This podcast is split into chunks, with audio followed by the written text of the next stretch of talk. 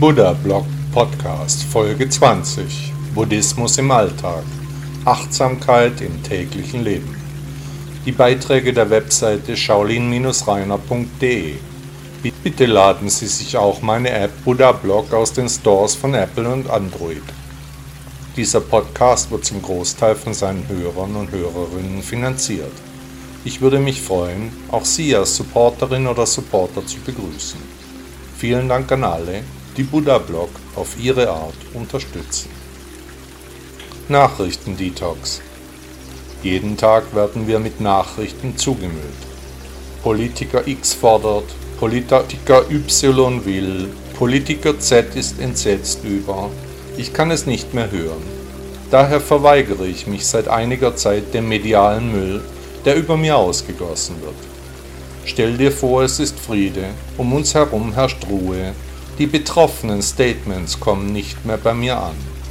Daher lese ich keine Nachrichten mehr, weder solche noch andere, ich bin nicht mehr zu erreichen. Ich lese und sehe keine News mehr. Ohne mich. Ich habe Nachrichten Detox. Der US-amerikanische Schriftsteller David Benioff sagte, es gibt keine gute Nachricht. Nur weil es eine schlechte Nachricht gibt, muss es nicht zwangsläufig gute Nachrichten geben. Die Einfachheit. Selbst hinter den komplexesten Vorgängen stehen immer ganz einfache Dinge. Wenn es uns also schrecklich kompliziert vorkommt, am Ende ist die Lösung immer einfach. Wenn wir vor einem großen Problem stehen, hilft es, dieses in kleine, einfache Abschnitte zu teilen, jeden Abschnitt zu bewerten dann wird sich auch eine einfache Lösung auftun. Einfachheit ist ein wundervolles Lebensprinzip. Wenn man sich damit beschäftigt, wird das Leben sehr schnell einfacher. Der russische Schriftsteller Alexander Solzhenitsyn sagte einmal, die Lösung ist immer einfach, man muss sie nur finden. Notfallkontakt haben Sie schon öfter Formulare ausgefüllt, in denen nach einem Notfallkontakt gefragt wird, nach einer Person, die im Falle der Fälle kontaktiert werden soll? Wen schreiben Sie in das Feld, wenn in einem Fragebogen nach einem wichtigen Menschen gefragt wird? Wenn so eine Frage auftaucht, dann ist die Stunde der Wahrheit. Unendlich viele Menschen wissen nicht, wen sie dabei benennen könnten. Meist denken wir nicht an die Momente, in denen wir hilflos sind, weil wir die möglichen Schrecken der menschlichen Existenz am liebsten verdrängen. Und Hilfe, wer braucht die schon?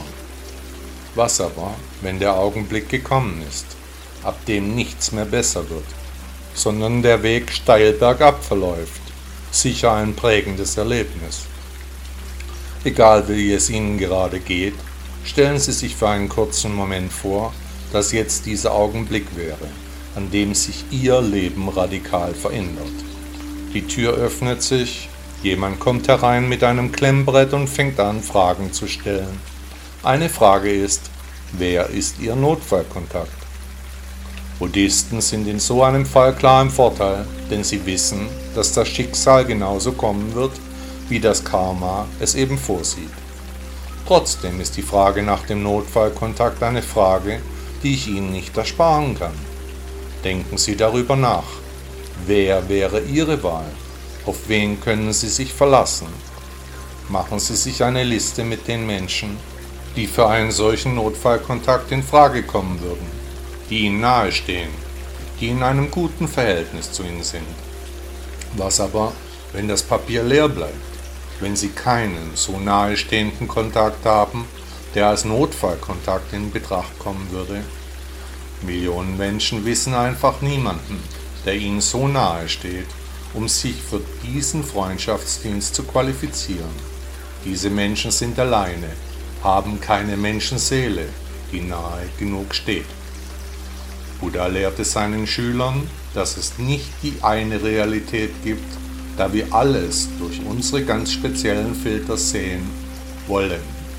Wenn wir diese Filter abnehmen, objektiv auf die Dinge blicken, dann ändert sich die Sache vielleicht.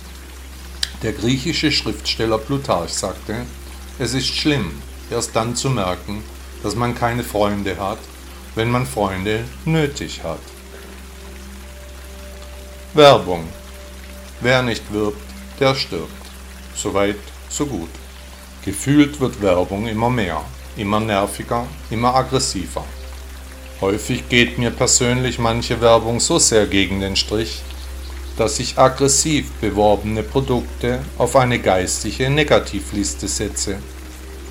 Egal wo wir gehen und stehen, Werbung ist überall. Unsere Umgebung quillt vor Konsumbotschaften über. Buddhisten wissen, dass sowieso nicht alles so ist, wie es auf den ersten Blick erscheint. Natürlich ist die Familie nicht dann sofort glücklich, wenn wir eine andere Sorte Butter kaufen. Die frohen Botschaften, die uns entgegenschreien, die repräsentieren nicht die Realität. Hier werden Anreize geschaffen, es soll die Meinung der Konsumenten manipuliert werden. Geschickt wird mit Emotionen gespielt, Begierden werden geweckt, die Konsumgesellschaft erreicht immer neue Höhepunkte. Wohin wird das noch führen? Konsum um jeden Preis wird als Ideal in der Werbung vorgegaukelt. Wer es glaubt, der wird selig.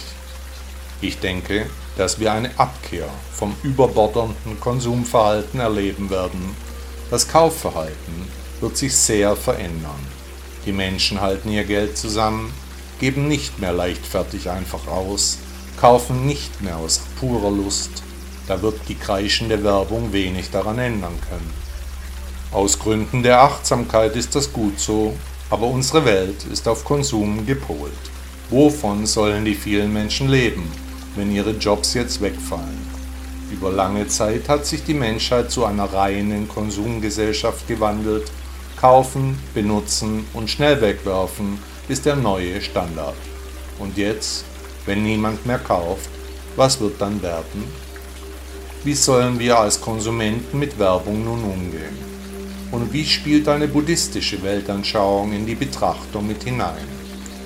Ich für meinen Teil habe mir eine Art von Tunnelblick für Werbung angewöhnt. Klar, Hersteller muss es möglich sein, auf ihre Produkte aufmerksam zu machen, aber ich als Konsument möchte dabei fair behandelt werden. Oben habe ich meine geistige Negativliste erwähnt, mit der ich mich gegen negative und nervige Produkte wehre. Haben Sie so eine Liste? Ich habe mir vorgenommen, solche Produkte, die aus meiner Sicht unangemessen beworben werden, einfach zu ignorieren. Auf meine Art mache ich hier Werbung für die Philosophie Buddhas, für die Weltanschauung des mittleren Wegs, für das Erreichen der Erleuchtung. Aus einem weit entfernten Winkel des Universums ist eine leise Stimme zu hören. Der Lehrer aller Lehrer hat uns seinen Weg aufgezeigt. Der britische Werbetexter David Ogilvy sagte einmal, in der modernen Geschäftswelt ist es nutzlos, ein kreativer Denker zu sein, wenn man das, was man erschaffen hat, nicht auch verkaufen kann.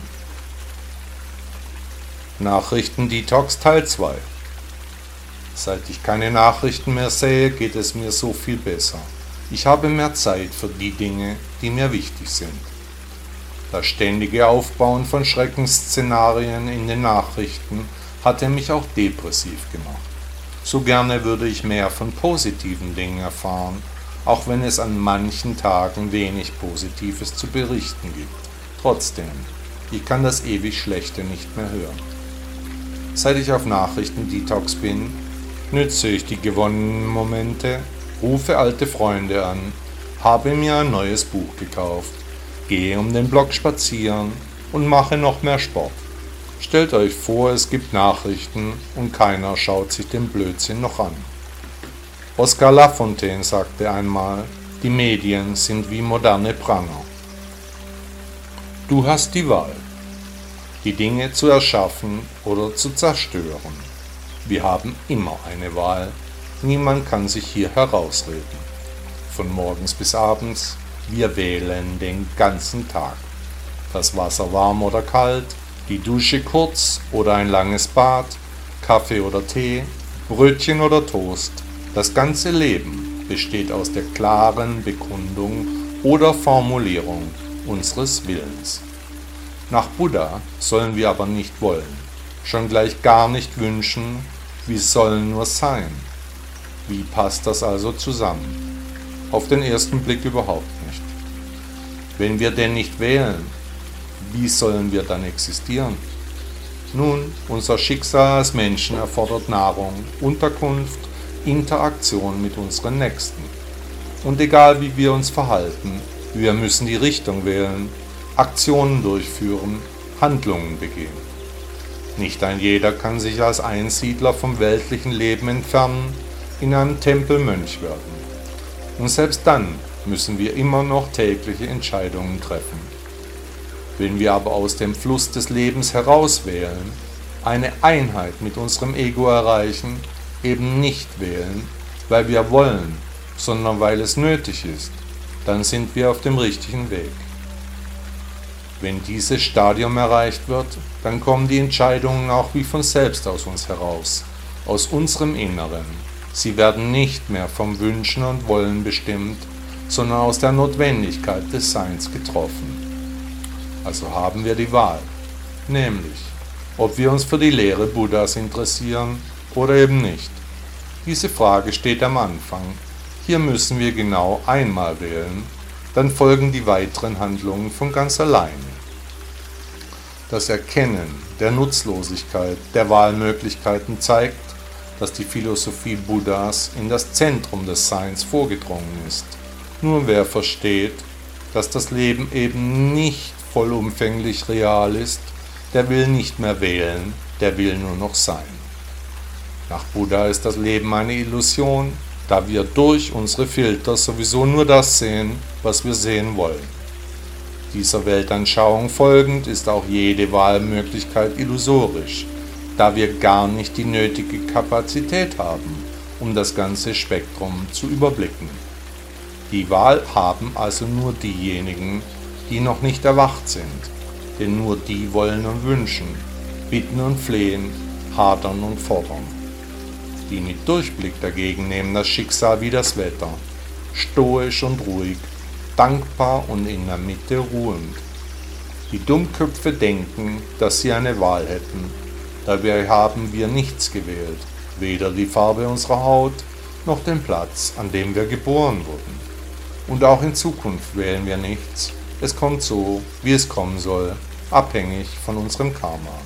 Genauso wie Buddha es sagte. Der Buchautor Walter Riso sagte, die Wörter niemals, immer, alles oder nichts sind gefährlich, weil sie ihnen keine Wahlmöglichkeiten lassen. Misshandelte Gedanken. Wir leiden, weil wir denken, weil wir Dinge erreichen wollen, uns Sachen und Begebenheiten wünschen. Schlechte Gedanken sind misshandelte Gedanken.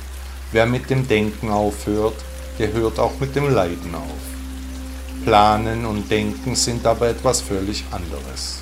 Etwas zu planen ist nützlich, das Denken aber ist grüblerisch, ein Dialog zwischen uns und unserem Ego. Albert Einstein sagte einmal, am Anfang gehören alle Gedanken der Liebe, später gehört dann alle Liebe den Gedanken. Es ist Zeit, es ist Zeit, das Karma so zu akzeptieren, so wie es ist, so wie die Dinge kommen mögen. Was auch immer kommen mag, es ist Zeit, dass wir der Wahrheit ins Auge blicken. Es ist Zeit, uns mit der Lehre Buddhas zu beschäftigen, uns mit der Erleuchtung auseinanderzusetzen.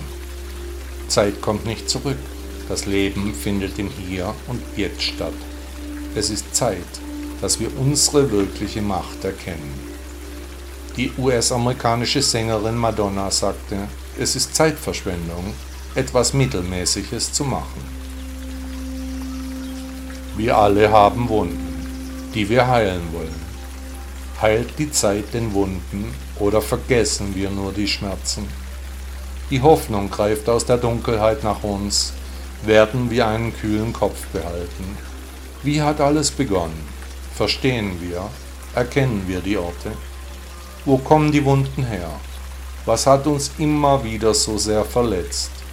Das Leben hat Wunden bei uns hinterlassen, äußerlich und innerlich. Gleich jungen Schmetterlingen fliegen wir in unserer Jugend umher, dann passieren immer wieder Dinge, die ihre Auswirkungen haben, die uns zu dem machen, was wir heute sind. Und dabei entstehen Wunden, die nach und nach verheilen, zu Narben werden. Wenn die Wunden langsam verheilen, die Narben entstehen, dann vergessen wir die schmerzhaften Ursachen. Nach Buddha besteht das Leben aus Leiden. Die Wunden entstehen, wenn wir wünschen oder wollen. Nur wer das Schicksal kommentarlos akzeptiert, nicht will, muss oder sollte, der wird Erleuchtung finden. Wir versuchen immer durchzuhalten, nicht aufzugeben. Und wenn wir scheitern, dann leiden wir. Statt alles Mögliche zu versuchen, müssen wir einfach nur loslassen, eine friedliche Herangehensweise wählen. Wir alle befinden uns auf einer ganz eigenen Reise, erleben Abenteuer, aber Wunden, Schmerzen und Narben sind der Preis der Zeit. Nach dem Lehrer aller Lehrer müssen wir nur reisen, ohne das Ziel bestimmen zu wollen. Buddha mahnte seine Schüler, eine höhere Stufe zu erreichen, indem das Wünschen und Wollen beendet wird, einfach nur noch gereist wird. Wenn wir uns verändern, werden sich die Dinge verändern, da unsere Perspektive nur eine mögliche Wahrnehmung darstellt. Mit einem anderen Filter betrachtet schauen wir mit ganz anderen Augen, sehen andere Dinge, wir mögen, fühlen, denken ganz verändert. Nach Buddha ist das Leben keine Schlacht, sondern eine Transzendenz des Bewusstseins. Gefährlich für uns selbst könnte allenfalls das Ego werden, das sich über uns erhebende Überselbst, das zur Melancholie neigt, wenn wir es nicht beachten. Wenn wir die Wunden heilen wollen, dann nur durch unser Ich, durch den wirklichen Menschen hinter dem Ego. Wer bin ich wirklich? Haben Sie sich diese Frage schon einmal gestellt? Der französische Schriftsteller Jean de La Fontaine sagte einmal, mit den Flügeln der Zeit fliegt die Traurigkeit davon. Das Ich ist eine Illusion. Ich weiß, wie es ist, wenn man nicht durch die Illusionen blicken kann, die das Leben für uns aufbietet. Der Schmerz ist durchdringend, um uns herum nur Nebel. Wie leben wir damit? Wenn wir etwas finden wollen, dann müssen wir aufhören zu suchen. Nach Buddha gibt es eine Realität. Hinter den gefühlten Realitäten lassen Sie Ihre Seifenblase platzen. Ihr Ich ist eine Illusion. Der spanische Maler Salvador Dali sagte, eines Tages wird man offiziell zugeben müssen, dass das, was wir Wirklichkeit getauft haben, eine noch größere Illusion ist als die Welt des Traumes.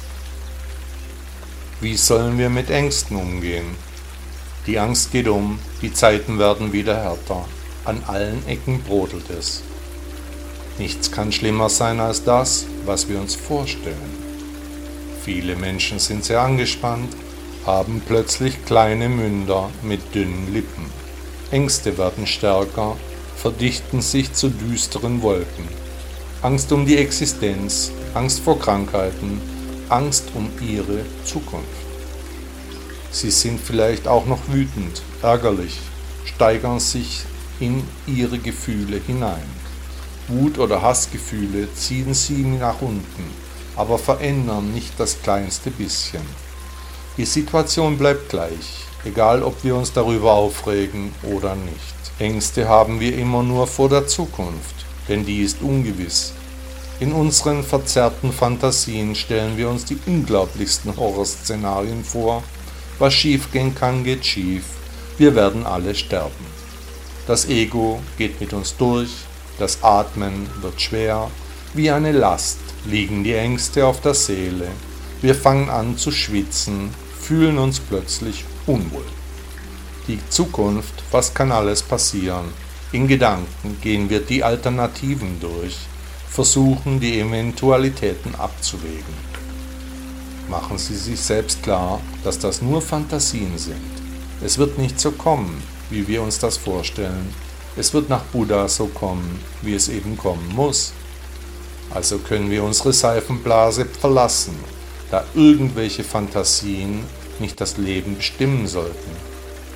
Gehen Sie Ihre Ängste proaktiv an. Wovor genau haben Sie Ängste? Was fürchten Sie? Schreiben Sie sich alles auf. Führen Sie einen Angstzettel, wo Sie alles sammeln, was Ihnen unangenehm ist. Wenn Ihre Ängste dann zu groß werden, dann nehmen Sie den Zettel zur Hand. Vergewissern Sie sich, dass alles notiert ist, Sie also diese Sorgen schon überdacht haben. Ängste, Wut und Hass oder schlechte Gefühle bringen nichts. Wir müssen uns unseren Gefühlen stellen. Sich alle möglichen Katastrophen auszumalen, hat noch nie etwas gebracht. Die Ängste vor der Zukunft bringen mit sich, dass wir nicht mehr im Hier und Jetzt leben, sondern eben in der fiktiven Zukunft.